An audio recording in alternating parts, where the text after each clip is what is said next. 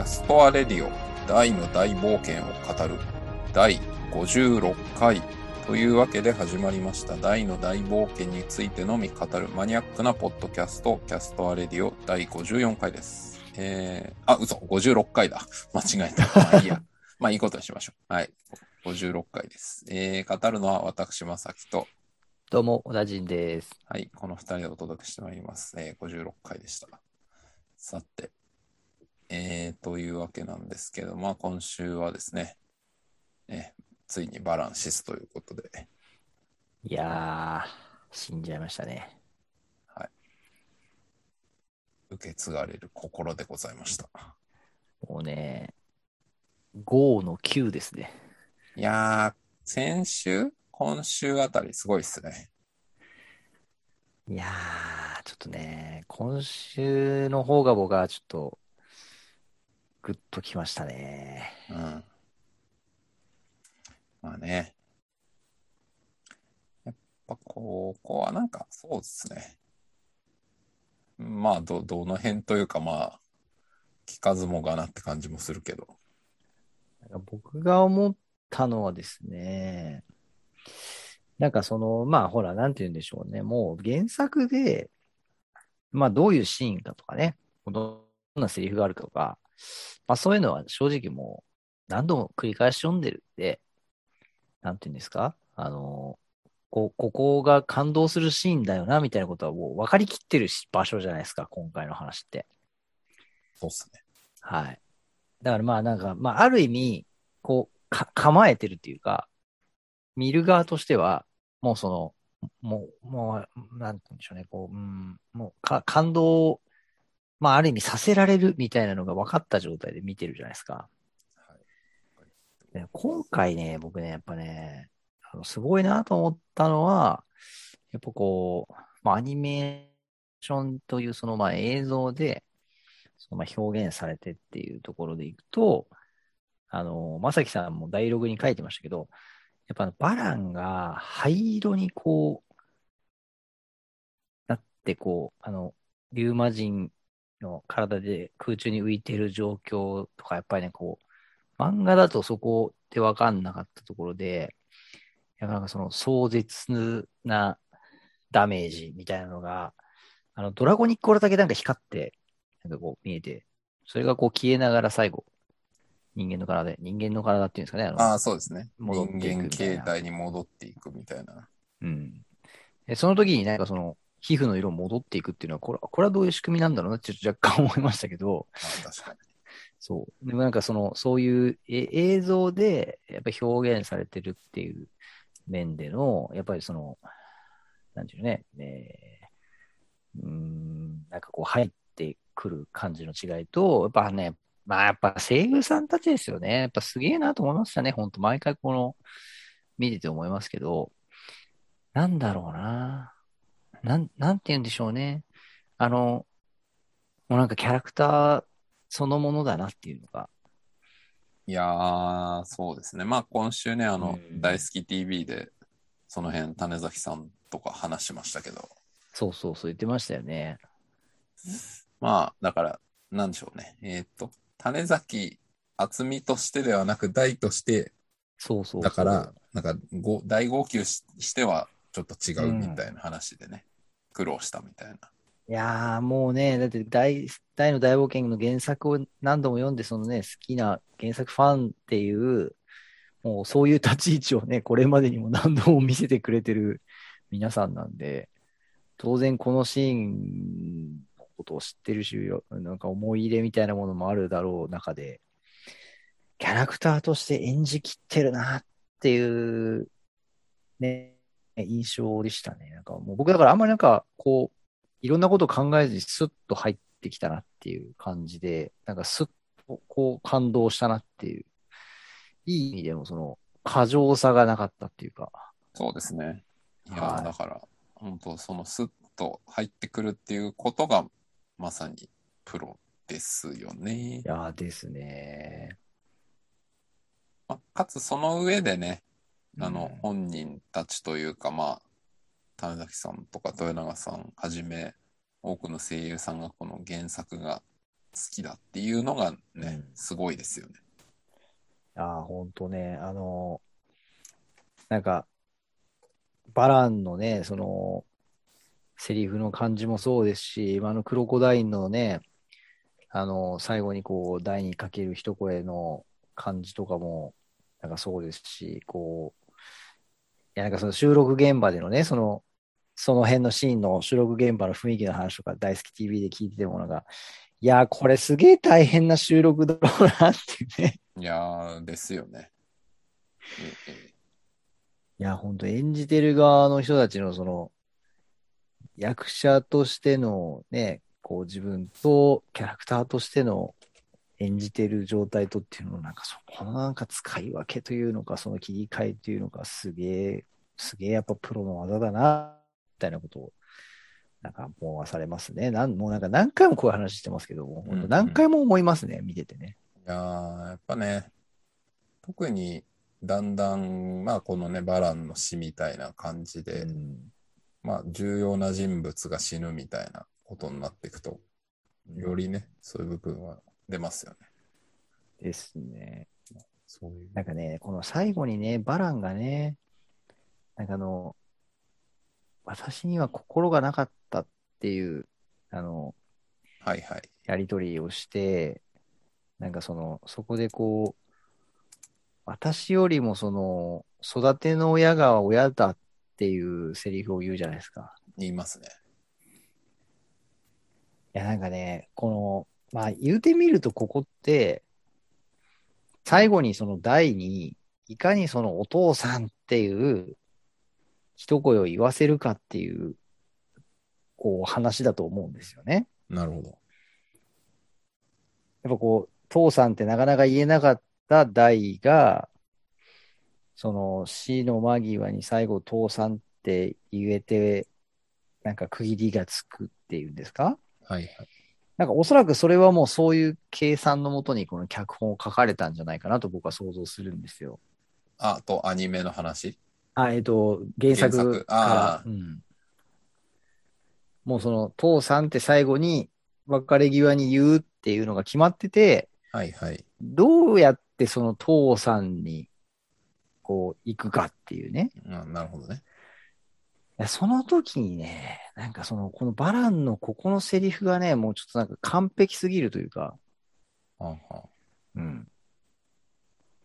なんかこう、ねうんド、ドラゴンの騎士としても完璧じゃなかったみたいな、その、はいはい。なんて言うんでしょうね、こう、話と、その、ね、こう、心っていう人間の心の話と、まあその、それをこう持って育ててくれた、こう、ブラスじいちゃんこそがき、お前の父なんだって言って、こう、なんて言うんでしょうね、こう、うん、だからこう、バ、バ、バラン自体が、まあ、真のドラゴンの騎士ではないっていう言い方をしてるんですけど、なんかここは言い換えると、なんか私はお前の真の親ではないっていうことを、なんかこう言ってるようにも聞こえるんですよね。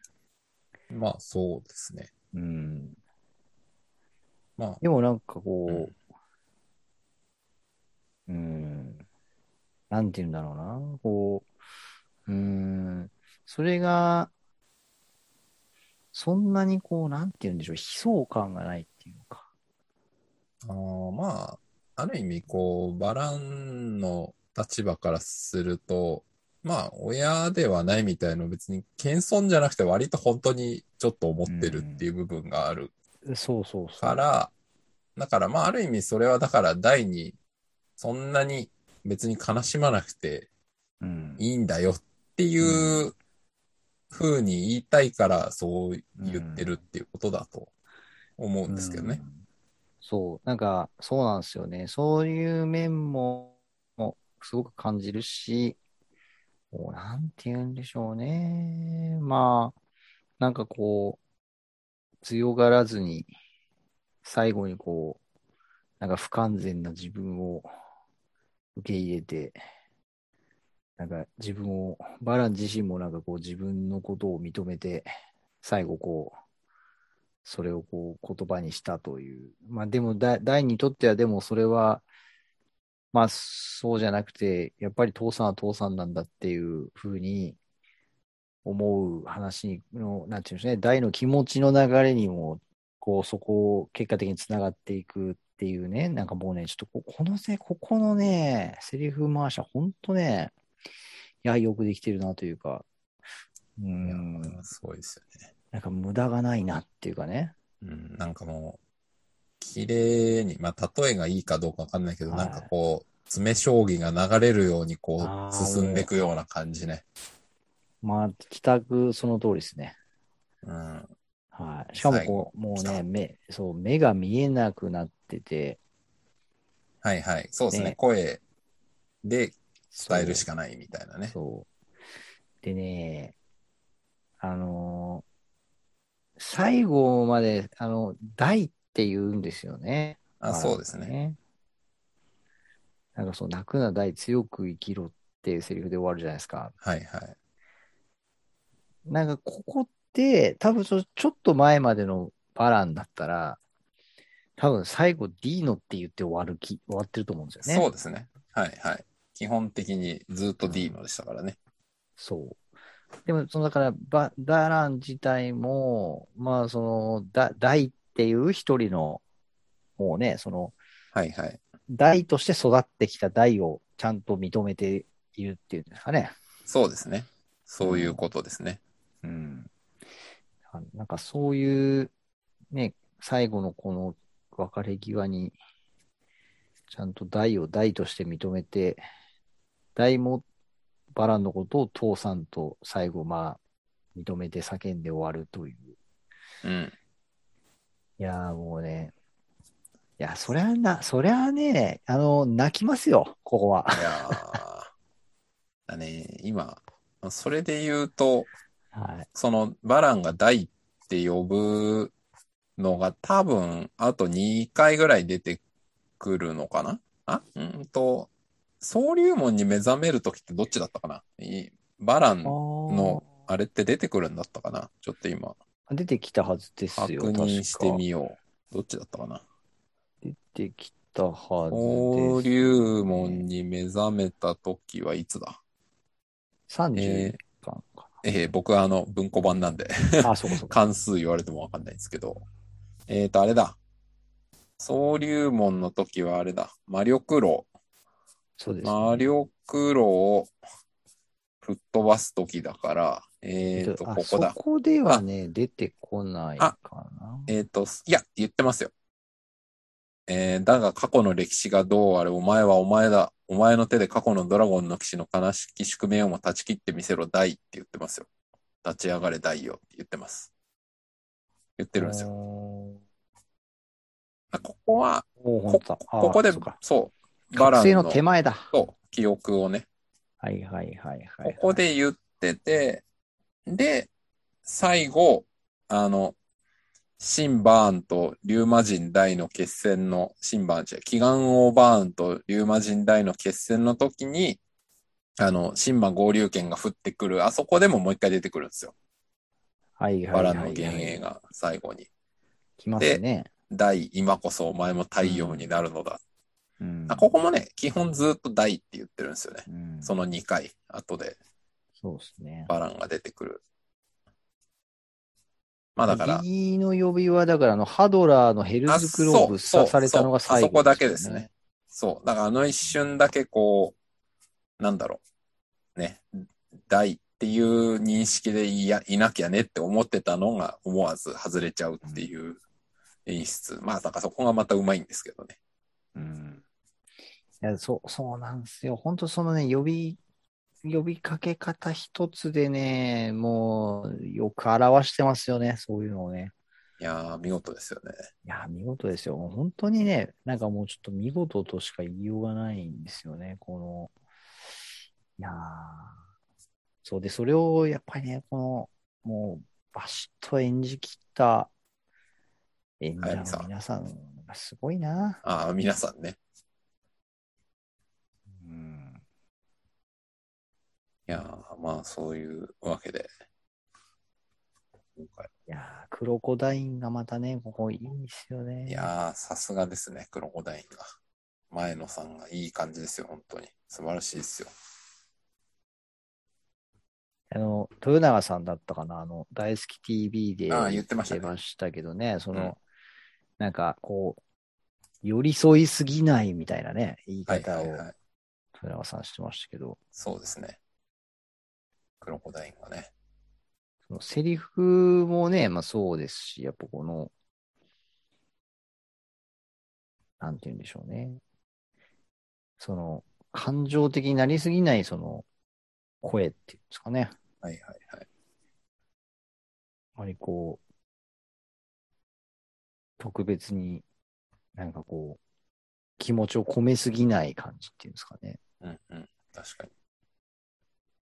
いやー、そこ重要ですよね。うん。まさしく。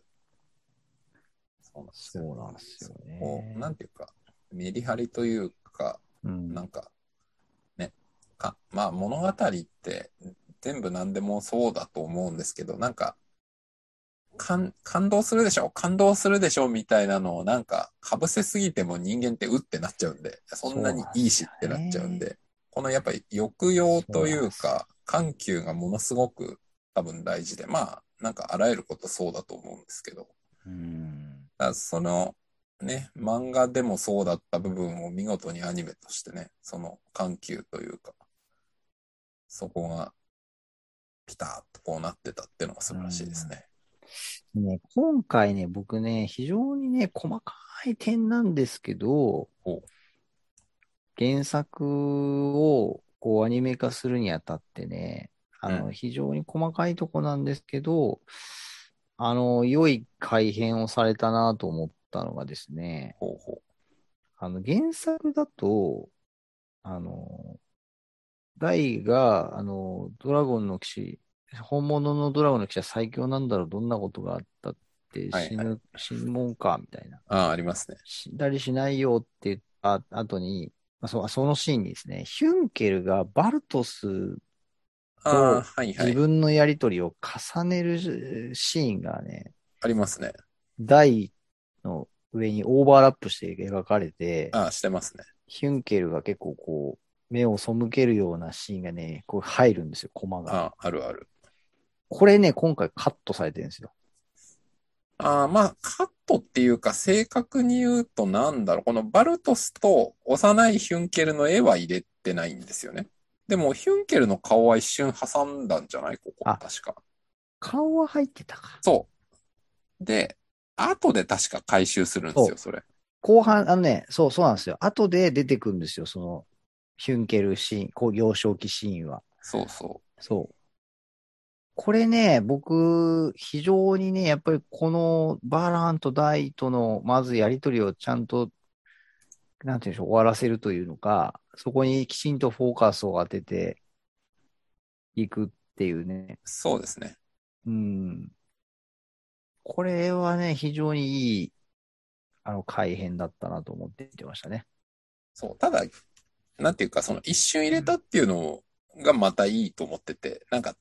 多分、まあ、あんまり大の大冒険のこのアニメ版では少ないんだけど、まあ初見、少ないと思うんですけど、初見の視聴者にとっては、あれなんでここヒュンケル入るんだっけって多分みんなそんなちゃんと覚えてないと思うんですよ。うん。で初めてだったらまあ自分が見ても多分覚えてる自信ないんですけど、だからそれ後でちゃんとね、時間をとってうん親を失うなんとかかんとかっていう部分でちゃんと説明してくれるんで、うん。なんかその視聴者に対する伝え方っていう意味でうまいなと思いましたね。そうあと、ヒュンケルは基本ね、このシーンはね、距離を取って、あの、まあ、背中を向けてるんですよね。これ原作からそうなんですけど。うんやっぱなんかそのあたりの、なんていうんですかね、こう、キャラクター同士のこう、位置関係とかね、向きもすごいこう、うまいこと表してますよね。いやー、そうなんですよね。あとやっぱね、地味にこれダイログには書かなかったけど、やっぱね、こうゴメちゃんのうん。使い方がすごいうまいなと思って。あ、ゴメちゃんね。そうそう。なんかあの、要するに、ゴメちゃんも、バランによるかつての被害者の一人なんですけど、はいはいはい。殺されかけるし。で、ただここで、その、なんでしょうね。ダイとバランの別れの時には、こう、分かっててあんまり行かないみたいな。そうなんですよね。マーブの陰で、でね。そうそうそう。ちょっとなんか、ちゃんとあの、うん向き合えよみたいな感じで。このね、ね。で、ゴメちゃんのね、で、あの、ちょっと近寄ってったところで、バランのあの、そうそうそう。魂が入ってくるっていうってね。いうね。そう。あ、そ、そこでこう、すごいいい感じのね。うん。いや、だから、やっぱ、ゴメちゃんの名演ぶりもね、うん光ってますね。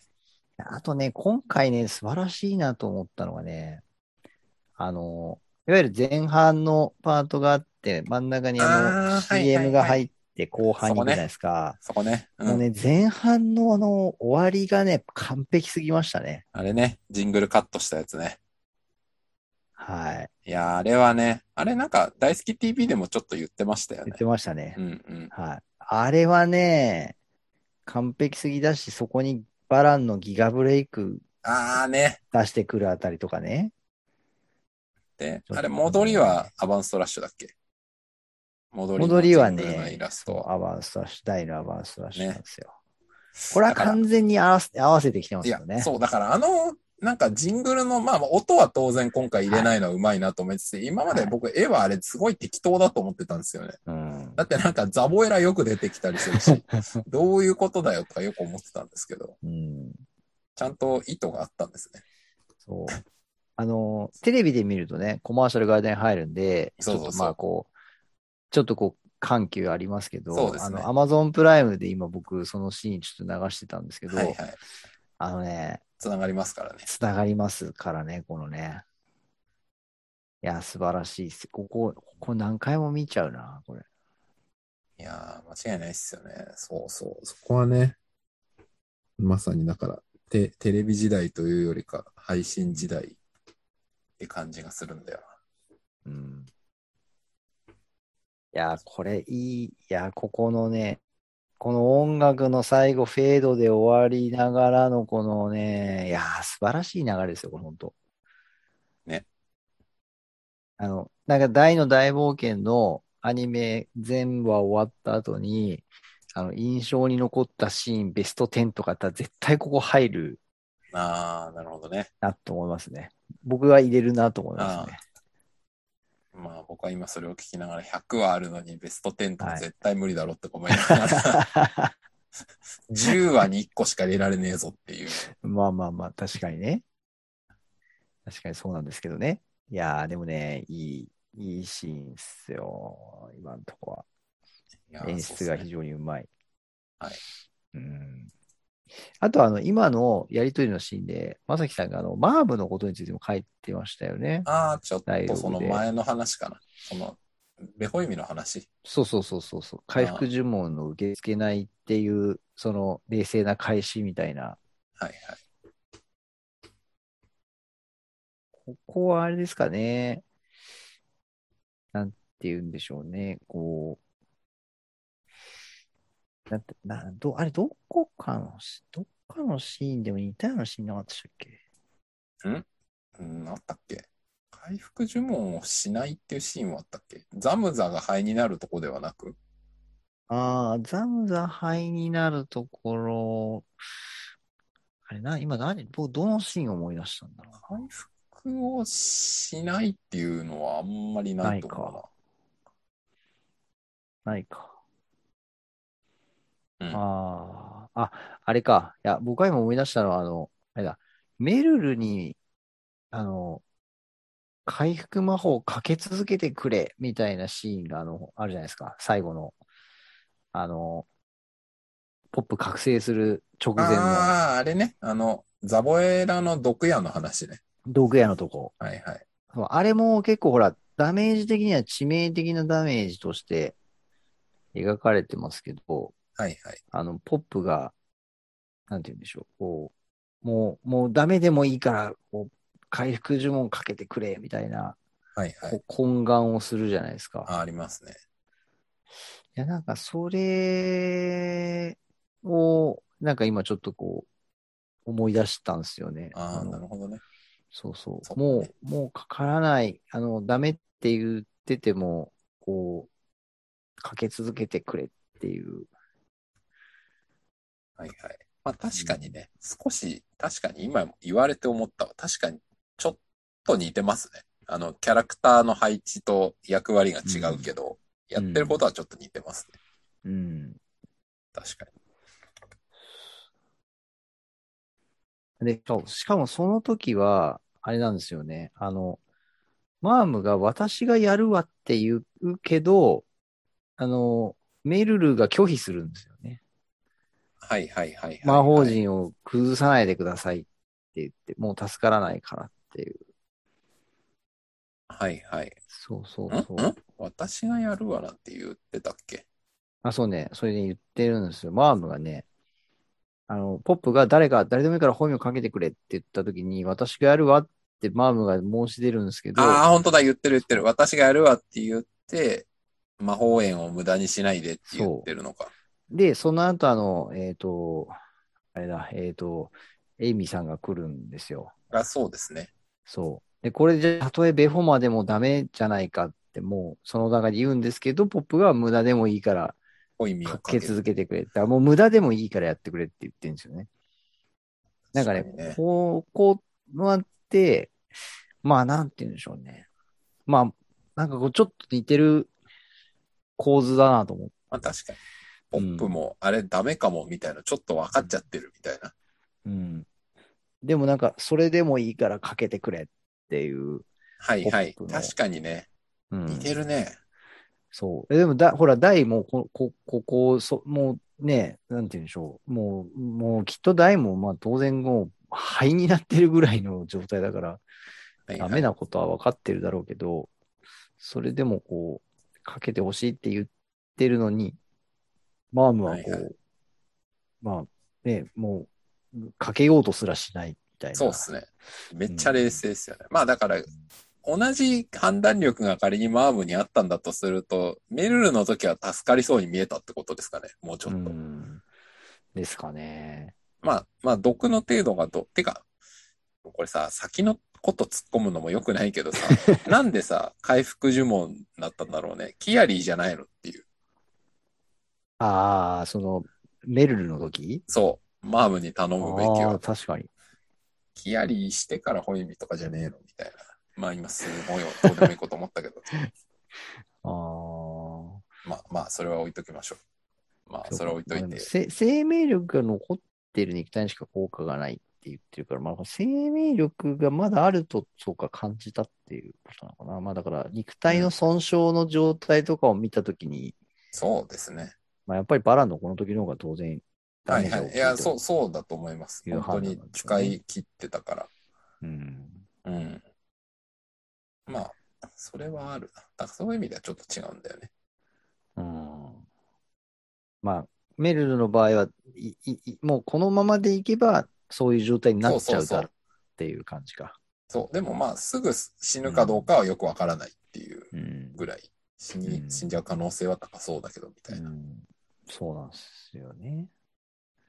そうなんですよね。で、そして、からの、からのやっぱな、いや、ちょっともうこの辺もどう考えても泣いちゃうな、俺。え、何が？いや、その、そうそうそう。メルルの方のシーンの話？そう。もまう絶対泣いちゃうわ、これ。確かにね、なんか、大の大冒険すべての物語のうち、まあ、どこで泣くか、あの、ベスト10名シーンは決めるの難しいけど、はいなんかベスト10泣かせシーンは結構決められると思うんです決よ、ね。めれます。アバン、アバン、メガンテ、はいはい。えー、まあ、あとあれですかね、あの、今、今日、今回のその、バランシシス、ああ、そうですね。バランシメス、ルル、メルル、あとは、ハドラーシス、あハドラーシスね。あとは、あれかな、やっぱあの、あとなんだろう。ポップシス、メガンテ。ああ、そうね。かいや、大事なポップ、忘れてましたね。こ死にかけるね。あ、バラン編のね。メメガンってね。はいはい。まあそうね、そうね。えー、あとは、あれかな、あの、えー、そうですね。あの、ポップの新バーンとのあの、ああ、な、なんすか？一。瞬でもあの、まあ、あの先辺行のあれか。その、生きるうんんだっていうね、まあまあ、あの辺ね。確かに。はい。とかね。そうですね。ねあとはそうだなあとはそうだな泣かせシーンは、とどこかな。あとなんだろうな。うん。泣かせシーンね。あとどこだろまあ、意外とそんなもんかな。まあまあもちろんこれはね、個人差あるんで、別に決まってるあれは何もないですけど、まあでもなんとなく確かにそれぐらいかもしれないですね。うな。うん。なんか一個ぐらい忘れてそうだけど。まあまそうっすあ、ね。まあでもそんな感じかもしれないな。うん。うん、確かに。いやー、ちょっとね、楽しみなシーンがまだまだいっぱいありますからね、残りの後半戦。楽しみですよ。でも今回ね、僕ちょっとね、あの、ちょっとはい終わって、あのー少々がっかりしたのがね、僕今回、あの、ほら、前回多分言ってたんですけど、まあ、あの、大魔王バーンのこれはメラだっていう、あの、ああ、はいはい。そこら辺まで行くかなと思ってたんですよ。ああ、なるほどね。うん。で意外と今回進んでなくて、そうっすよね。そう。さっき僕も原作を電子書籍でパラパラっと見て、あれ？なんかもう今回の話終わってる？みたいな。そう。実はね、ページ数のカウント、データページ数カウント。ちょっと、あの、ここ最近、あの、サボり気味だったんですけど、はい久しぶりにやちゃんとやった。さっきちょっとね、集計したんですけど、えっ、とね、9えっ、と、53話のハドラーの挑戦っていうはいはい。回が、えー93ページ消費してまして、そんな言ってたんだ、あれ。はい。ここはですね、非常にペース、やっぱバトルシーンやっぱペース早いんですよね。ああ、そっかそっか。なるほど。はい。で、はいはいハドラー対バラン。ここが第54話が、えーはいはい81ページ。そこもそんな言ってんだ。へえ、はい。で、えー前回の55話、黒のコア。はいはこれがですね、77ペーあジ。まあまあ、まあでも平均より多めですね。はい。うんえーで、今回が、えー56話受け継がれる。これは69ページ。あれ？それでも平均より多いんだ。まあ、それでも今ね、平均値がね、68.91なんですよ。うん、でもまあれですよね均並みあ、だっの。て一時期50いくつみたいなのが2、3回続いてた頃ありましたもんね。えっ、と、そうですね。あの、45話、46話、47話がどの辺だっけそれ55、56、57。なオリハルコンの戦士、メドローワ、いざ決戦の地へ。ここがですね、はい、ペース落ちてたところですね。今回はじゃあ意外とね、間があるのかと思ったら意外とサクサクいくんですね。そうなんですよ。まあ、ままあ、あでもね。そう、もうちょっとね、いくかなと思ったんですけど、まあ逆に言うと今回はやっぱその、まあ、いわゆるこう、バトルじゃなくて、こう、ね、あの感動シーンだったんで、まあ、まあまあ、しっかり時間使って描いていただいたんだろうなっていうそうですねとこ。ろですね。うーん、でもそうなんだ。はい。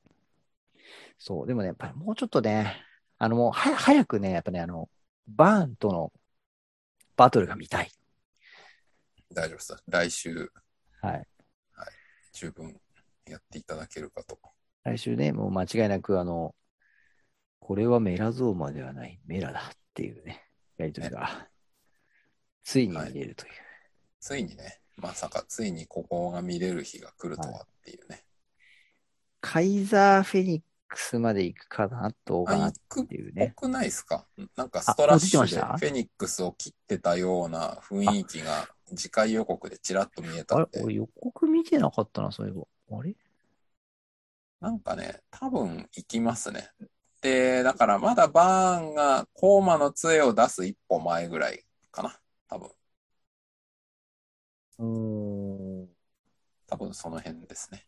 なんかね、はいはいはい。あ本当だ必殺の魔法を放つ。あ、カイザーフェニックス出てますね。出てますよね。ああ、いいですね。ついに。カイザーフェニックス。そうなんですよね。ええまあ、なので、次回は、みんな大好き。メラシーンとカイザー・フェリックスシーンが見れるんじゃないでしょうか。プのメドローアにマホカンタ。ああ、それも次回かな。は行くのかな？そこまではいかないのかな？あ、ん？それってどこだっけ？さあ、それってでも、コーマの杖出して、もう手の打ちようがなくなってからメドローア打つんだっけ？いや、違いますあれも。っとねカイさっさとザーフェニ打つんだっけ？ックス2連発で、防戦一方じゃダメよ、みたいな、あの、攻めないと、みたいになって、はいはいはい。えっ、と、攻撃しに行って、みんなが順次やられていって、えーポップがメドロアするっていう、コーマの杖出す前か。前ですね。はい。前だったな。はい。あ、ここまではいかないだろうな。多分カイザー・フェニックス打って、あの、もう、うおーみたいな、ドカーンみたいになるあたりだろうな。多分な。うん。いやー、ついに見れますね。ですね。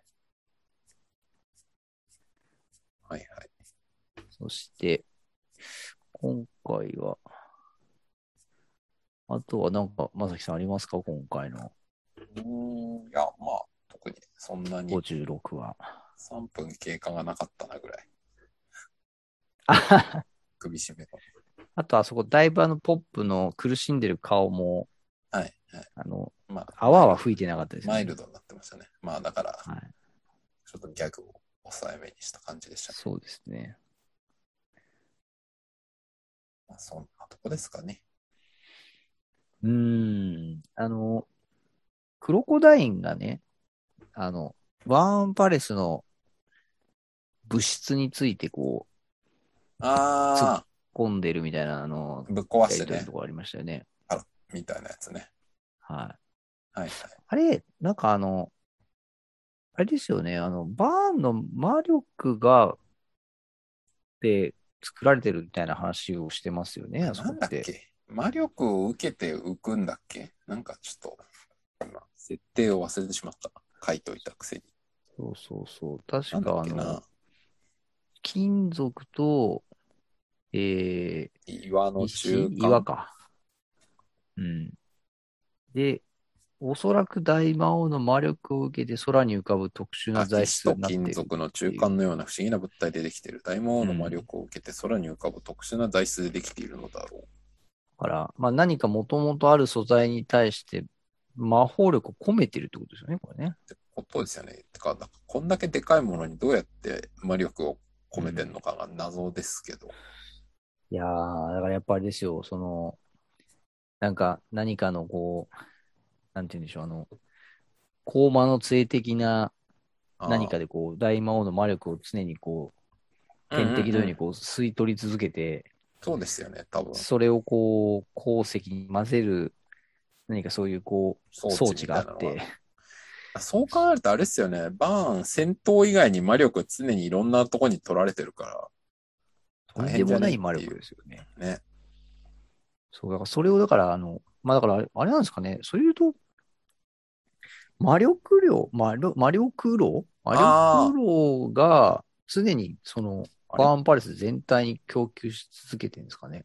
でも魔力炉の動作源はバーンの魔力ですよね。どういうそうことですよね。まあだから謎魔力量魔力量がだからその、バーンパレスに対してエネルギーを伝達してるってこと？伝達すると、なんかその変換して送る石に魔力を伝えるための。でも不思議ですよね。魔力炉は魔法力を生み出してはいないんですかね。どういうことなんだろう。全部バーン、自分のあの祈願の魔力をあらゆるものに供給してるんですかね。だとしたらとんでもないですけどね。とんでもねえですよね。そういうことなのかな。だいぶとんでもねえですよね。でもさ、そんな、こんなバーンパレスとかいろんなものをさ、ずーっと飛ばしたりするものすごい魔力なのにさ、コーマの杖握ってるだけでそれが急激に落ちてくって、コーマの杖の燃費の悪さやばくないですか？それね、僕もね、あの、思って異常に悪くないですすか？うん。武器としては論外じゃないですか？あのーまあ、だからこそオリハルコンの剣も切れるんだろうな、みたいなのはちょっとでも思いまあまあましたけど、ね。まあね。あちなみに今ですね、あの、魔力論に関する解説、原作書いてあるページ見つけたんですけど、はいはい。魔力炉は世からの魔法力を受けて、それをバーンパレス全域に伝える働きをする生きたエンジンだはいはいはい。って言っ、てますね。エンジンって。動力炉 この世界。エンジンないのにエンジンっていう発想はどっから得たの、動力炉っていう感じにエンジンっていうルビが振られてます。あ、そういうこと？でもエンジンって言ってるんだ。はい。なんか、面白いっすよね。せ、その世界に存在しない技術概念とかの言葉をしれっと混ぜ込んでくると、いや、読者はわかるけど、冷静に考えるとどういうことだろうっていう。エンジンあんの？みたいな。でですよ、ミナカトールによって世からの魔法力を吸収する機能を奪われているって書いてあって、魔法、そうですよね魔力量が自ら触手を伸ばして魔法力の源を探しに行ったと。だからやっぱりその、常に何らかの方法でバーンからのはい。魔はいはい力が供給され続けているってことですよね。うん、だからあれですね、炉って言ってもその原子炉みたいな感じでそこからエネルギーが出るんじゃなくて、なんか、あくまでそこは供給を受けて何かの機能をするだけってことですよね。まあ、そこからこう、なんとなんか電線みたいなものあ、でそうそうこうそ引っ張られて、各地にう。ですよね。エネルギーが伝達されてるっていう。だから炉っていうよりもなんかイメージとしては変電所というか配電センターみたいなそんな感じですよね、これう。ん、そうですね。なんか変圧器かましてまあそうそうすみたいな感じみですね。たいなきっとね感じですよね。そこから指令室みたいな感じで、うんあの、街中に電力を送ってますみたいな。そうですよね。いや、だからそれ言っていくと、例えばなんですけど、バーンって、まあ今回の話の最後でもその、いわゆる自分の玉座から離れて違うところにも来るじゃないですか。確かに。なんかその、イメージ的には、例えば玉座に座ってると、うん。魔力炉はいにはいはい。なんかね、行くみたいなね。そこからね、給電されるみたいな仕組みがあるのかと思ってたら、そうじゃない。そうじゃないのか？みたいなね。ね、玉座から離れた瞬間、魔力炉は暴れ出すとか、とんでもない欠陥ですよね。欠陥デザインにも程がありますよね。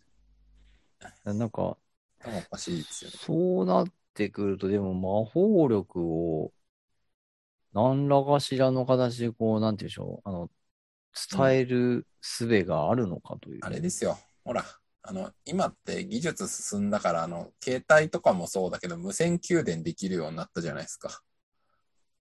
はい有線だけじゃなくて。はい。で、あとなんか、開発されてる技術でも、その、あるエリアの中の空間内に電気を飛ばすことで、なんか常に給電できるみたいな技術とかも、確か今結構開発されつつあるじゃないですか。そうねスマホとかも最近ね、あのあそうそうそうケーブル繋がなくても充電できますからね。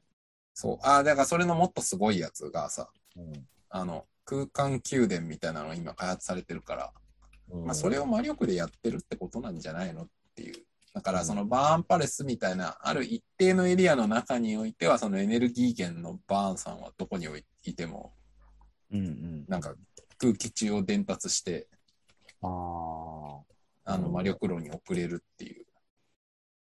えーあれ？空間、空間伝送型ワイヤレス。あ、これこれこれ。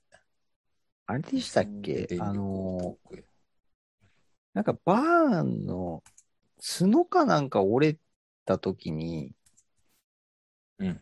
あの、魔力の供給止まるみたいなありましたそんなんありましたっけ？角？角だっけ？けあの、台が、確かあの、リューマ人化して、ああ、リューマ人化した後になんか、手刀で手刀でねたきるじゃないですか。はいはい、手刀でぶった切りますね。ですよね。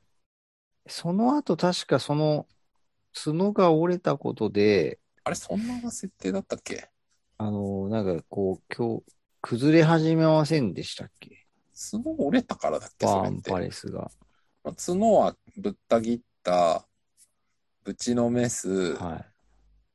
えー落とされる、で、えっ、と、心臓部に、あの、ほらアバンがね、アバンがね、言ってんですよ。おそらく我々が元に戻ったことから考えても、大が大魔王に致命的なダメージを与えるか魔力の源を立ったのでしょう。両者の激闘でバーンパレスが崩れても、もはやバーンにはそれを維持する魔力がない。うん、でもこれ、アバンさんの推測だと、致命的ダメージは魔力の源の破壊だけど、魔力の源は祈願だって僕らは知ってるじゃないですか。うんだから魔力のその無線伝送するためのアンテナがあの角だったっていう。ああ、その解釈に立つと、このアバンの推理は半分当たってるけど、半分外れてて、はい。し致命的ダメージじゃなくて、なんかあの、アンテナを折ったと。うん。そう、アンテナを折って、バーンパレスへの魔力の供給ができなくなって、まあ、かつほら、戦いに集中しないといけなくなって、それをこう保持する余力もなくなって、はいはい。崩れてきたっていう。そうですね。バランの角は魔力の伝送の、無線伝送のアンテナ説っていう。ああ、バランじゃなくてバーンね。あ、バーンね、バーンうんね、失礼。あ あ、まあ可能性は若干ありますね。でもそれで言うと手より角の方が大事だったのかっていう謎の疑問がありますけど。いや、角やっぱ大事じゃないですかね、きっとね。意外と大事なんですかね。てか魔族にとっての角が何なのかって結局ついぞ語られなかったですよね。最後の最後まで。あ角とは何だったのか。ー確かにねな。んか別に角が大きいとかっこいいとか強いっていう話もなく。や、角っていうのは、あの、鬼も角を持ってるじゃないですか。はいはい、そうですね。なんかあの、鬼な滅の刃じゃないけど。そう、な、なんで、その、悪者って角生えてるんですかね。うん。まあ、それはわかんないけど、その、昔ながらの伝承とかのやつが、あ多分、もともとはあれかな、牛の化け物とかなんかそういうのが、神話とか民話的にあったりするんですかね。だ人間ではないってことですよね。うんで人間ではないっていうのの見分けポイント、区分けポイントとして角っていう存在がやっぱあるんじゃないですか。わかりやすいですよね。わかりやすい。見てよ。だから鬼か人間かっていうと角があるかないかで判断できるみたいな。あとあの、耳の先がピンってとんがってるみたいなね。ああ、そうですね。なんか魔族はハドラーとかそうですよね。そうそうそう。うん。まあ、単純にそういう、こう、人間との区区別をつけるためのだと思います。分かりやすいアイコンってことなんうんですかね。鬼、妖怪は大体角があるのは、うんまあ大体まあ、あと。目が3つとかもそうか。うん。まあ、ただね、バーンの目に関しては、ここが魔力の元だっていう説明が散々されてますけど、祈願の力ですね。ね。でも角が何なのかは全く不明なんで、うん。ちょっとこれ、あれですね。三条先生に聞く頃には大の大冒険のアニメが終わってるってパターンですね。バーンの角はどんな意味があったんですか？うん、うん確かに。あの、魔力炉へどうやって魔力を伝達してるんですか？うん。無線ですか？っていう 無線宮殿ですか？みたいな、ですねね。それを質問した頃には、はい、終わってます。うん、もう最終、あの、最終感謝祭あたりですね、きっとね。はいでももう感謝祭になったらそんなあのディティールを突っ込むような質問は拾ってもらえないと思います。確かということで結論永久にわからないのです。に。うん。まあ、想像して楽しむというところですね。はいということであれですね、今回は、あとは、え公式ー、どうですかね、なんかオフィシャルのオフィシャルサイト、情報はありますかね。あんまりないですね。今日11月9でしょ。うん、あんまないですね。オフィシャル、あんまり気合い入れてないんですかね、あの、うんウェブの。謎ですね。もう、まあ、グッズ情報とかね。まあまあ、ちょいちょいは出てきますけど、まあまあって感じですよね。大大冒険ポータル。そろそろあれなのかな ?330 万円のコマ予約されるのかな知らないけど。11月初旬開始ってなってましたからね。そろそろ初旬ですからね。でもまだ出てなそう、そう、なさそうですね。うん。うん。まあじゃあ、ですね。なんかあの、グッズはまたなんかあの、あアクセサリーとか出てたりしますけど、ジュエリー、アクセサリープーなんと。うん。はい意外と出てないですね。っていうか、あれ？なんだっけ？前、小田地さんが言ってたガイドブック？なんだっけ？はいはい。どうなったんだ？あれ予約できるんでしたっけ？できますと。あれ？あのーまだできるところではできますよ。アマゾン。ンではね、まだ予約できましたよ。僕が調べたときは。ファンブックか？ん？ファンブックか、正しくは。ああ、1000円。これか。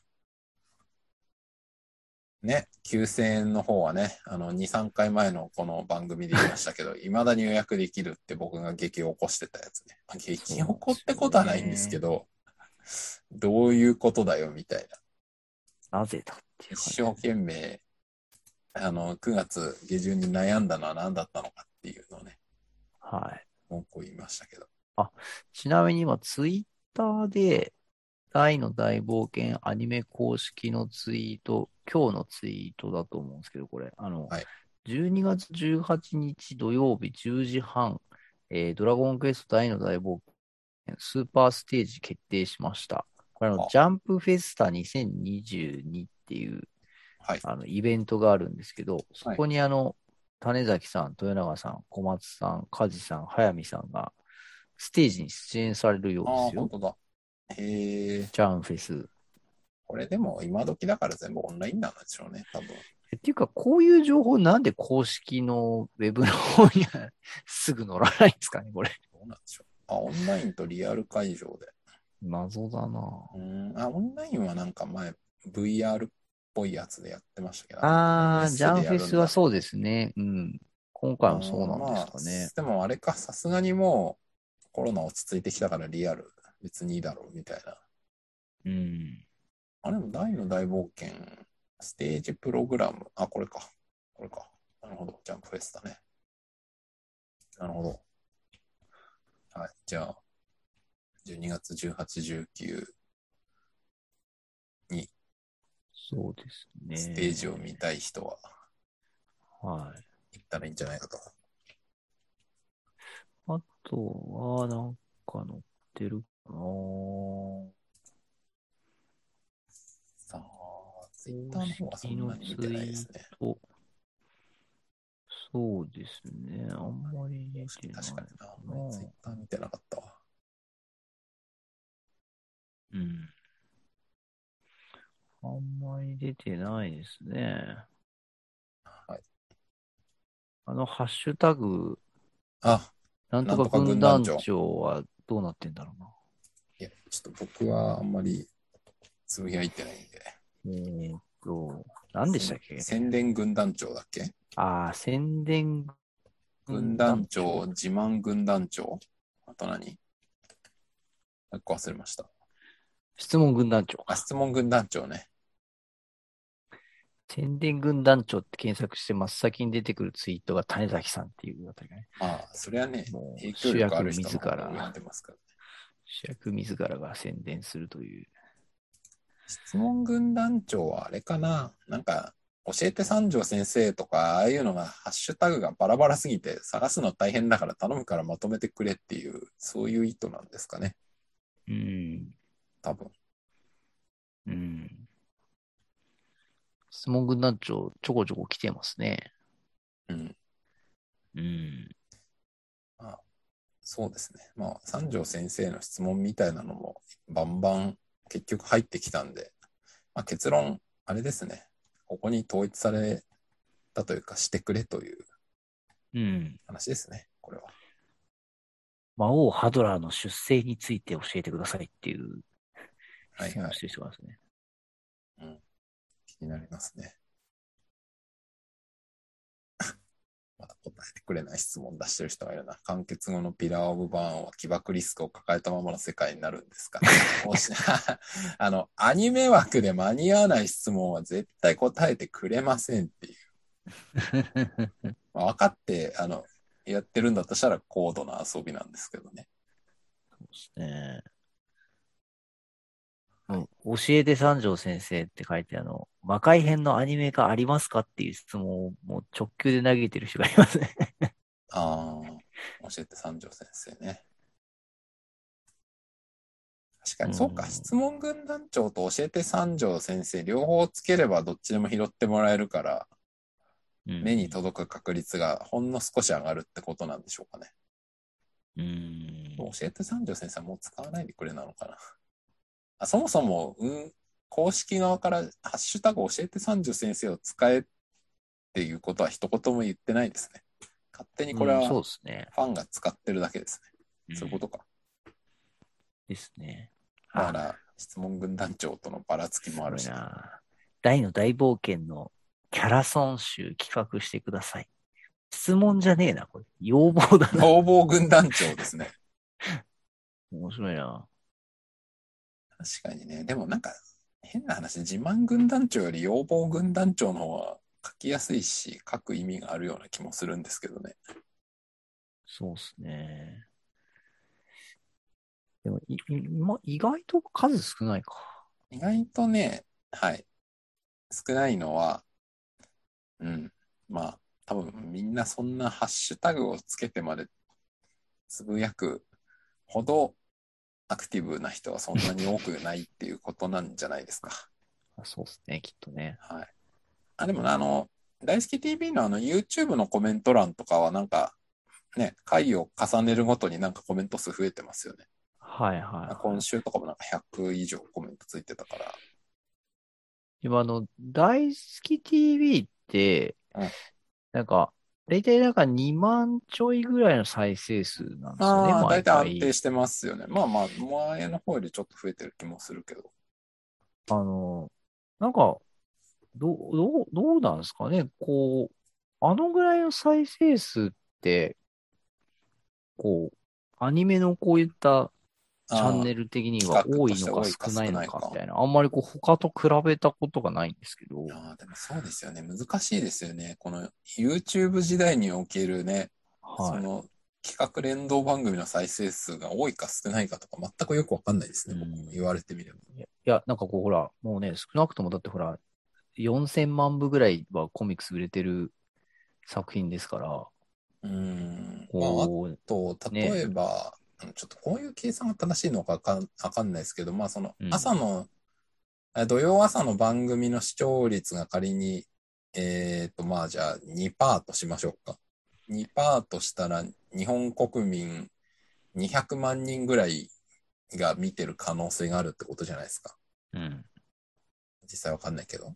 うんだ。から、テレビでの番組としては200万人見てる可能性があるけど、YouTube のその連動企画としては2万ぐらいっうんてことになるのが、それが多いのか少ないのかっていうと、なんともよくわかりませんね。なんか他の、他のやつなんかあるかいや、わかんないな。僕も他のアニメのそんな連動企画まで見てないか。あ、でもな。ね、それで今ピースチャンネルとかどう話して思ったけど、はい。僕、この大の大冒険はこの番組やるぐらいまでのことまでやってるから、大好き TV とかも一生懸命見てると思うんですよ。これもし、小田人さんと1年前にこういう企画やろうぜって言わないで、単に見てるだけだったら、なんなら見るの忘れてる週あったかもしれないぐらい。アニアニメの方ね。あ大好き TV は愚か。ーそれはね、確かに言われてみたらね、そうかもと思いますね。そうそうん。う。なんか、何、アニメーションを見るっていうことと、そこの連動企画とこまで深く追うみたいなのってかなり差があると思うんですよね、現代において。確かにね。それこそ僕今他に見てるアニメの、例えばツイッターアカウントとか企画とか応募とか何も知らないですから。ああ、それは僕もそうだな。いや、それこそ僕今また、あの、前も話題になりましたけど、ワールドトリガーシーズン4見出た。あの、てますけど、登場人物が多すぎて、あの、僕が見る前に挫折したワールドトリガーね。そうそうそうそう。うん。もう全然普通に見てるんですけど、あれはいはいもそういう意味で言うとなんか YouTube でやっぱあの、放送開始前に特番みたいなのもやってたんですよね。ああ、なるほど。あの声優の方とかが出て、はいはい。なんか、あのースペシャル生配信みたいなのはいはいやってたんですよ。そうそうそう。あ、ちなみにそれはね、28万回とか再生されてますね。あ東映アニメーション公式。うーん。まあでも、大好き TV のあの、大好き TV じゃねえや、大感謝祭も十何万回ぐらい再生されてましたよね。うーん、そうなんだ。なるほそうどね。そうそう。まあだから、それで言うと、平たく言うと、そういうサイドコンテンツまで追っかける人が多めのね、作品かそうじゃないかっていう違いはあるのかもしれないですね。ですね。あと、なんか、あああいうふうになんか声優さんが、もう毎週放送後に出てきて、はいはい。その、喋ってるっていう YouTube 番組が他のアニメでもあるのかっていうところですよね。あ全然わかんないですね。どうなんでしょいや、なんかファンがこうね、考はいはいはい察してるとか、う。まあ我々の番組も似たようなもんですからね。そうそうそうファンが勝手なことを毎週言ってるっていう。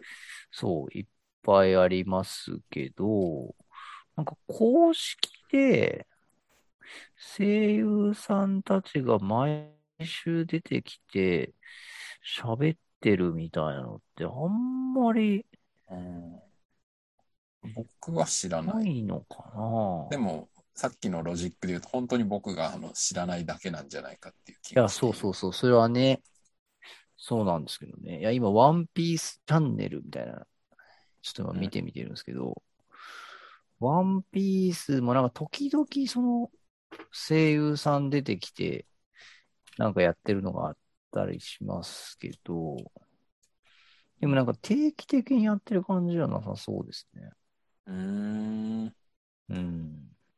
ワンピースチャンネル。ちょっとワンピース公式がね、あの、ワンピースで YouTube で検索したら、あの、非公式っていうか、ファンというか、めっちゃいっぱいありますよ。好き勝手な動画が多すぎて、あの、よくわかんないんで、ちょっと探すの諦めました。まああと何ですかね、おアニメで、なんかちょっとそういうの詳しい方いたら、あのぜひ、こんな番組あるよ声優とかねさんが、例えばね、毎週じゃなくてもいいけど、大好き TV みたいにやってるのは、こんなのありますよみたいなのを知ってる方がいらっしゃれば、ぜひちょっと教えていただきたいですね。確かにね。あワンピースうん YouTube 公式チャンネル見つけた。いや、でも本当そうだな。確かに、ただアニメ見るだけだったら、確かに YouTube までは見てなかっただろううな。ん。なんかそのアニメ本編は、ネットフリックスとかプライムビデオとかで見るってことは全然あったと思うんですけど、そうですね。いやむしろねはまあありますよ逆にテレビを録画する方がむしろめんどくさいから今。いや、間違いない。ね。間違いない。だまあ、うちはたまたま子供がね、あの、はいはい一緒に見るんで、土曜日の朝にオンタイムで一緒にっていう風なルーティンは生まれてたかもなとは思いますけど、うんうん。でもね。まあ、だから、それで言うと、あれですよね。なかなか。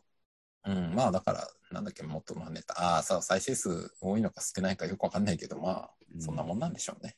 いや実際問題ね、あの、なんか YouTube の大好き TV の視聴者層ってどんな人なのかみたいなちょっと知りたいですね。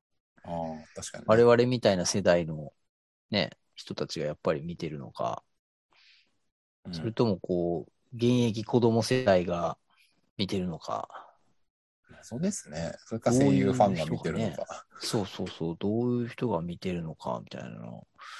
これ結構興味深いなと思って。うん、なんかね、YouTube、まあこれもさ、視聴するだけとコメント書くっていうところに多分僕また乖離が少しあると思うんですけど、はいはいはい。コメント書くって結構じゃないですか。コメントまで行く人は相当ですうん。で、なんかやっぱコメント見てるとリメイクありがとうとか、30年越しみたいなコメントがちらちら見られるんで、よ。うん。割と40前後ぐらいの人、多そうだなって感じがします。あ、多そうですね。ジャンプで読んでた時そも、みたいなね。あ、何十年越しとかやっぱコメント多いんで、うんなんかやっぱ10、逆に10代とかが見てるかもしれないし、見てないかわかんないけど、コメントしてる印象はほとんど感じないですね。なんかう、ん。確かにね。まあ、ざっと見た感じですけどね。うん。うん。まあ、なので、なるほど。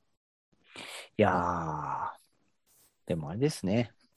なんかこう、コンテンツ、飽和時代ですけども、うん。なんかそのコンテンツを、なんか楽しむっていう楽しみ方も、うん。なんか度合いといいますか、はい。こうね、まあそれこそその番組本編だけを、まあただめでることもあれば、うんうん。ツイッター追いかけたり、YouTube 公式見たり、まあ声優さん追いかけたり、ね、ファンの人の、まあファンのなんかそういう番組を見たりとか、なんか、うん、まああれですね、こう非常にコンテンツ飽和時代、楽しみ方のそういう範囲みたいなものも、いや、そうですよだいね。ぶバリエーションありますよいや、ね。本当だ。今聞いてもたから、まずコンテンツ自体の数がすげえ多いし、かつそのそうそうプライムビデオとかね、まあ D アニメとか何でもいいですけど、その見るものたくさんある上にたくさん見ることが可能なのに、その一つ一つに派生コンテンツがあって、うん。なんかもう掛け算で多分意味がわからないことになってますよね。ああ、本当ですよね。うん。いや、なんか大の大冒険も、その、まあ僕らもそのひ一億を担ってる一応形にはなってますけど、うん、やっぱ YouTube 見ると、あの、知らぬ間に結構ね、あの、ファンのコンテンツああるんですよね。ありますよね。まあ多分僕も全然ちゃんと見てないけど。はい。あの、ひたすらのリアクションはいはい。を載せて動画にされてる方とか、あの、この間ちょっとあの番組終わった後に、まさきさんと話しましたけど、あの、まあ漫画とアニメを並べて、こうね、放送されてる方だったりとか、まあ、いろいろいますよね。そう、まあだから結、構いるんですよね。それで言うと、でも、まあ僕もそうですけど、まあ大の大冒険好きだからアニメも見て大好き TV も見てこんな放送まで自分たちでやってますけど、結構もうそこで手一杯でそんなさらになるコンテンツは見てらんないですよ。って思う。だから逆に知らない気がする。そう。いや、で、あと、今回さ、あの大好き TV で、あの、魂の絆の話を、ああ、されてましたね、種崎さんとね、豊永さんされてて、豊永さん結構、あの、課金するぐらいのガチ勢だみたいな言って。ましたね。重課金とか低課金とかいろいろマジあの人、本当なんかい、いつ寝てんだよ、みたいな。しかもあれでしょ、豊永さん、僕はあんま分かってないけど、音楽バンドのボーカルかなんかやってるんですよね。そうですよ。あの方、そういう活動もされてるし、まあ当然ね、作品も大の大冒険以外にもね、いろんな作品出て、おね仕事されてるし、ほらいつ休んだり、いつ寝たりしてるんですかね。そう、とか、なんかあと、そうね、うんまあ大の大冒険はそういう意味で言うと、そう、まあ思い出があってってことなんでしょうけど、声優さんたちもさ、こう、関わる作品、関わる作品全部に対してあの温度感で、いや、無理でしょ。いや、ね、まず無これ。やってたら追いつかんすよね。いや、無理でしょすごいっすよね。う。うん。ですね。ああ、なるほどね。豊永さんは、ちゃんとミュージックサイトがあるんですね。ティーズミュージック新レーベルだって。すごいな。初めて見たよ。うん。いや、そうだよ。今言ってたら思ったけど、ゲームもありますからね、今ね。ああ、そうですね。確かに。ゲームだけでも、まあ、言い方悪いですけど、すごい時間泥棒なんで。いや、僕はあの、えー、もともとゲーム会社に勤めてたぐらいなんで、あの、ゲームすごい好きだし、ゲームの価値はものすごい大きいと思ってますが、それでも時間を持ってくことは事実だと思ってるんで。あとね、今ね、大の、YouTube で大の大冒険って検索すると出てくるもののあ中にね、やっぱね、その、魂の絆とか、そう、そのゲーム、スマホゲーの攻略とか実況とかね本当、だ、ありますね、攻略実況。そっち系も結構ありますね。で、そういう方が意外とやっぱ再生数がいってたりもしますね。なんかあれですよね、そっち側は大の大冒険ファンっていうよりかは、まあ、そうんの実況配信者のファンですよね。とかね、そう、スマホゲーを好んでるそうそ皆さんとかなんでしょうね、きっとね。う。うん。いや、いろいろあるね。ありますね、ほんと。いや、ありすぎてよくわからない。いやー、もうほんとね、コンテンツ見切れないっていうか、見始めるとキリがないって言った方がいいのかキリがないと思います。なので、ね。もう、これは、個人個人が自分で決めてくれといううん世界ですね。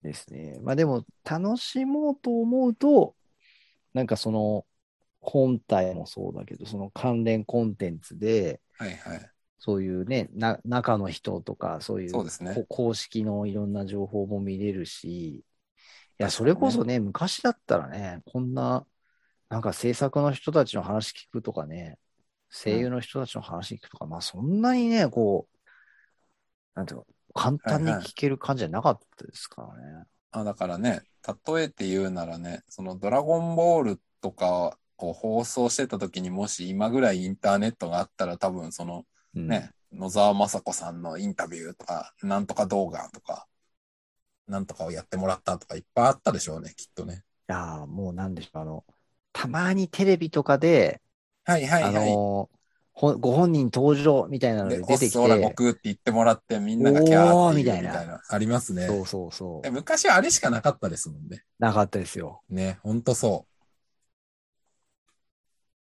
う。もう今やね、声優さんが、まあこの大の大冒険とか典型的ですけど、毎週自分で出てきて解説するとかね、いやーすごい世界ですよね。すごいですよね。本当に。いや、なんか、そういう意味では、なんていうんですかね、こう、声優っていう仕事の、こう、なんて言ったらいいんですか、なんか、あの、ベールに包まれた感じというか、はいはいはいはいはい。ありましたね、神昔は秘。性っていうかね、うん、確かに。そういうのは、まあ今は、こう、なんて言うんでしょうね、こう、もっとこう、なんて言うんだ、こう、い一般化、一般化じゃないな、なんて言うんだろうな、こう、まあ、ハードルが下がったっていうかね、うん敷居が下がったっていうか、うんうんうん。うん。まあ確かにね。そう、昔はたくさん出てるけど、その作品の声としては知ってるけどね、実態、その人がどういうことをやってるかみたいなのはわからないっていうのがね、うん。まあ90年代とか2000年代前半ぐらいまではすごい普通だったと思うんですけどね。うん。なんかインターネットの普及とやっぱコンテンツビジネスがね、多様化してった中で、まああるいはその YouTube みたいな手軽にコンテンツを出せるプラットフォームがうんバンバン普及した結果、この今のカオスがたどり着いちゃってる感じはしますよね。うんですね。そうなんだよね。うん。いや、そういう時代だわ。ですね。まあ、結論、好きなことを好きなようにやれと。誰からも強制されてないんだし。間違いない。はい。ということで、我々も、まあ多分、この大の大冒険のアニメが終わるまで、この、はい、コンテンツを謎に作っているんだと思います。そうですね。いや、なんか、しあの、ここまで、ここまでやって、はいちょっと途中で終わる理由もなないなっていう。うん、まあまあもちろんね、あの、なんかね本当にやめたくなったらやめたら全然いいと思うんですけど、まあうん今んとこやってて面白いんで、はいや、そうですね。い、いいと思ってます。確かに。いや、それだけやっぱだからその作品に対する、まあね、あの、僕とまさきさんのその、まあそもそもの思い入れみたいなのもそうそうだし、ですよね。まあやっぱりこう、制作側の方の人たちとかの話までを僕らが興味を持って見ているからこそ多分その話題が、ただの感想っていう話だけじゃなくなってきてるっていうかね、そうですよね。そのあたりも影響がありますよね。いやー、そうなんですよね。そう、本当だからね、うん多分、モダジさんとか前にこの番組で何回か言ってると思うけど、やっぱその、大の大冒険っていう作品興味から、その、例えば声優さんの仕事とかね、うん。いろんな横に広がる世界に興味湧いたとか、まあ、僕もそうですけどね、僕もあんまりよくわかってなかったんで、その声優さんが誰とかも。例えばですけどね。まあ、みたいな。いや、なんか、当初、この番組を やろう、始めようってなってた時って、どっちかっていうと、なんかあの、大の大冒険から、なんかこう、ああ、まあまあ、こんなも学べるみたいな、なんていうんですか？そうですね。なんか、確かにね、そういうちょっと思想はありましたよね。あの、うんほら、ハドラーが中間管理職で、みたいなとかさ、とかね。そんな話やり、やりましたよね、最やって初の頃にましたね。ちょろっと話してましたね。そう。いや、なんか今それをふと思い出して、なんか、僕ら最近そういう話全然してないよな、みたいな。ですね。いやー、してないから。まあ、だから、ね、アニメを見てさっき言った多様なコンテンツを見て情報を受け取ったりしていく中で、まあ自分たちの興味の方向性も当初の想定とはちょっとずつ変わってるっていうことなんでしょうね。あそうですね。本当その通りですよね。まあだからあと1年弱あるんで、最後の方がどうなってるかわかんない感じがまあいいかなと。自分たちがどうなってるかよくわかんない。そうですね。それは本当、何の話題で盛り上がってるか全く読めないですよね。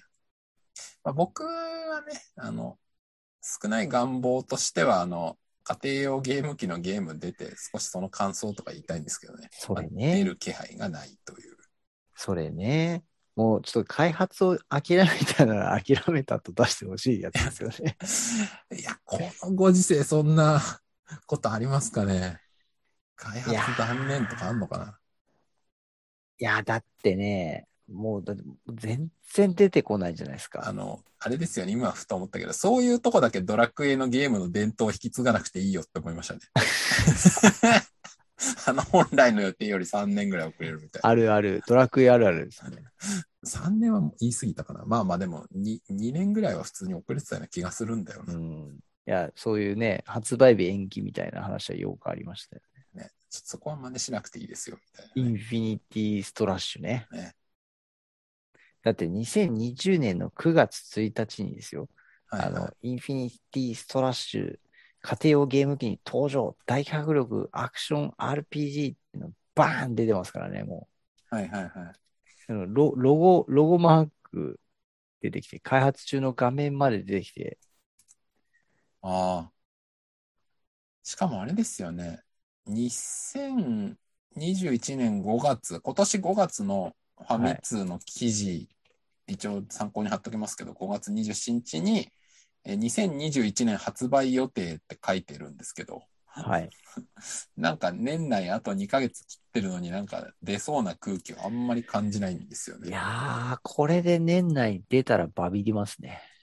うんなんか一応僕昔ゲーム業界いたからわかるんですけど、はい。あのゲーム業界で、まあまあもちろん会社とかビジネスモデルでちょっと違うんですけど、家庭用ゲームで言うと、あの、年間の売り上げの50%ぐらいが、うん、えっ、ー、と、まあアメリカも含めると11月から12月で叩き出されるんですよ。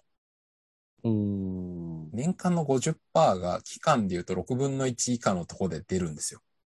やっぱりクリスマス商戦的なやつですか？あそうです。で、アメリカの場合は11月に感謝祭とかあるんで、うんうんうん、そこからのクリスマスですね。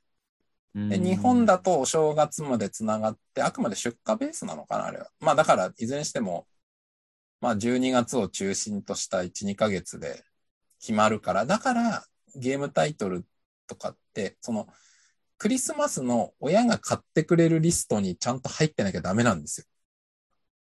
なるほど。だから、例えば12月24日がクリスマスイブだからって言って、12月15日に発売しましたって言ってちゃダメなんですよ。うんうん。おおまあ、小田さんね、お子さんいるからわかると思うんですけど、そのタイミングからプレゼント用意しようと思っても、時間ないから結構大変じゃないですか。もうあれですよ。もう我が家ではもうすでに今年はこれにしようみたいな話出てますから、ね、でしょ？もう1ヶ月前ぐらいからですよ、そうなんですよ。だから11月、遅くても11月中に、あ、だから発売予定日は少なくとももう少し前から出しといて、ちゃんと11月内に発売すれば、うん、その、お父さんお母さんがクリスマスに合わせて、まあ子供がちゃんとしてるかとかも含めて様子見てちゃんと12月の頭から中旬に買ってくれるっていう購入、消費者側の購入スケジュールがあるんですよ。間違いないですね。そうなんですよ。だから、今時点で発売予定、ん？発売日確定って言ってない時点でもう年内は多分無理なんですよ。っていう、一応ゲーム業界的な事情を想像すると多分。これ、とかなっていう。ちょっとこう、僕の、まあ、いい、いい方向への、ちょっと、想像としてですよ。はい。あの、これ結構原作になんかこう、割と忠実になんかこうリアルな描写でみたいな、そういう歌い文句、ありましたね。美麗な画像でみたいな、ありましたね。が出てたと思うんですよね。はいはい。いや、なんか、それでいくとですよ、あの、もうなんか、開発陣がちょっと気合入っちゃって、その、もう、本当の物語、ストーリーの最後の最後の、シンバーンとの、はいはいはい。もうあの、リューマジン大と、はいはい。祈願王バーンの、もう戦いまでを、はいはいはい。ちょっと勢い開発し始めちゃって、なるほど。ちょっとその、アニメの進捗と合わせたときに、ちょっと出すに出せない状況に、そっち？でも待ってください。あの、アニメの進捗はもう完全に企画当初から全て判明してたはずなんで。いやいや、もちろんもちろんもちろん。いや、どっちかっていうとどういうゲーム側が、まあ、なんか例えばですけど、その、なんか、一旦まずは、あのーまあ、なんか、こう、どこまでが区切りかわかんないですけど、その、まあ、バランとダイの最初の親子対決までみたいな、はいはいはい。なんか開発画面見るとね、そこまではね、載ってんですよね。ああ、なるほど、あの、ね。クロコダインと戦って、フレイザーと戦って、バランと戦ってみたいなとこまでは載ってるんですよ、画面が。はいはいはい。で、これを、要はその、えー去年の9月時点ぐらいにもう出ててはいはいはい。いるんで、あの、そっから、あの、ちょっと放送始まって盛り上がってきちゃって、あの、開発陣がちょっと先まで頑張って開発しすぎちゃったみたいな。あーどうなんですかね。現代のゲーム開発でそんな当初のプロジェクト計画を現場レベルから乱すような可能性はあんまないと思うんですけどね。いやー、なんか、ちょっと、いや、もう完全にこれね、僕の勝手な良い方向への妄想なんですけど、あ、良い、あ、そうね。良い方向の妄想ね。あ、じゃあ、じゃあいいと思います。せっかく原作がもう最後までやるって言ってるんですから、ゲームを最後まで作りましょうよみたいな。うん。いややっぱり最後のあのポップが、カイザーフェニックスピュッてやるところをちょっとゲームで再現しましょうよみたい気な。持ちはわかりますけどね。そうそうそうどなのかな。謎だな。裏コマンドみたいなのでこう出せるようにしましょうよみたいな。うーん。どうなんでしょうね。まあ、それか、現実的な話を考えると、これ妄想じゃなくてもうちょっと、多分ね、なんかプレステ5の供給不足が、とか、あと供給不足を発端にして、そもそもみんなもうなんかいいやみたいな感じになっちゃってるから、結構そこら辺で困ってるんじゃないかなっていう。ああ、ハードの方の問題ですか。なんか多分、プレステ4と5のマルチで出すのかなとか思ったんですけど、これ、プラットフォームはそれもね、未定のままなんじゃない？ですよおかしいですよねどんだけ未定なんだっていう。ですよね。普通に今家庭用ゲーム作るんだったら、スイッチで出すのが一番いいんですよ。あの、うん普及台数からしても、このうん、このゲームの多分年齢層的に言っても。うん。ただ、その、ね、ドラッグ A11 とか小田地さんやってたからわかると思うけど、前結構やっぱ、はい。据え置き機とスイッチだとやっぱグラフィック差がちょっとやっぱあるんで、どうしても。グラフィックに。にこだわりたいんだったらやっぱプレステ4とかになる。でもこだわるんだったらどうせなら5がいいじゃんみたいなとか、そのマルチプラットフォーム化しようとすると開発工数って激増するんで、うんうんうんその辺が結構調整うまくいってないんじゃないかなっていう予想はありますね。なるほどね。あ、今あれなんですか ?PS4 ってもう発売は終了してるんあですか？本体はもう終わりましたね。新規、新規開、え新規製造販売みたいな。なるほどね終わってるはずですよ。そうか。なのに、5が、あの、世界的な半導体不足とかうんいろんな理由が合わさって、供給不足になっててっうんうんうん。ていう、いろいろそう。ぐちゃぐちゃなんですよ。。家庭用ゲーム今。そうか。あ、でもそういう、あの、状況も、当然影響は出るでしょうからね。なくはないと思いますね。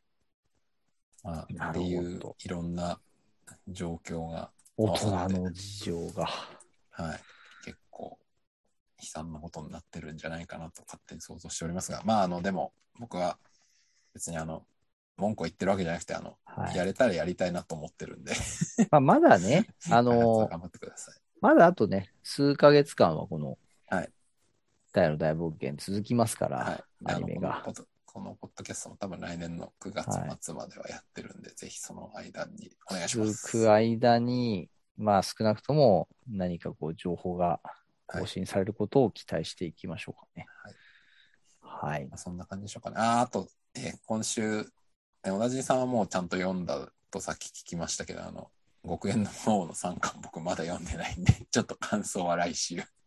そうですね。あの、はいえー一言、あの、お伝えしておきますと、はい。えー、うーん、わ、そのアイテムそんな使い方できたん？っていう、ああ、いいですね。意味深な。はい。じゃまだ読んでない方はぜひ、あの、はい極縁の魔王もお楽しみいただいて、あ、はい。はい。じゃあ、そんなところで今週は終わりますかね。はい。はい。では、お聞きいただきましてありがとうございました。ありがとうございました。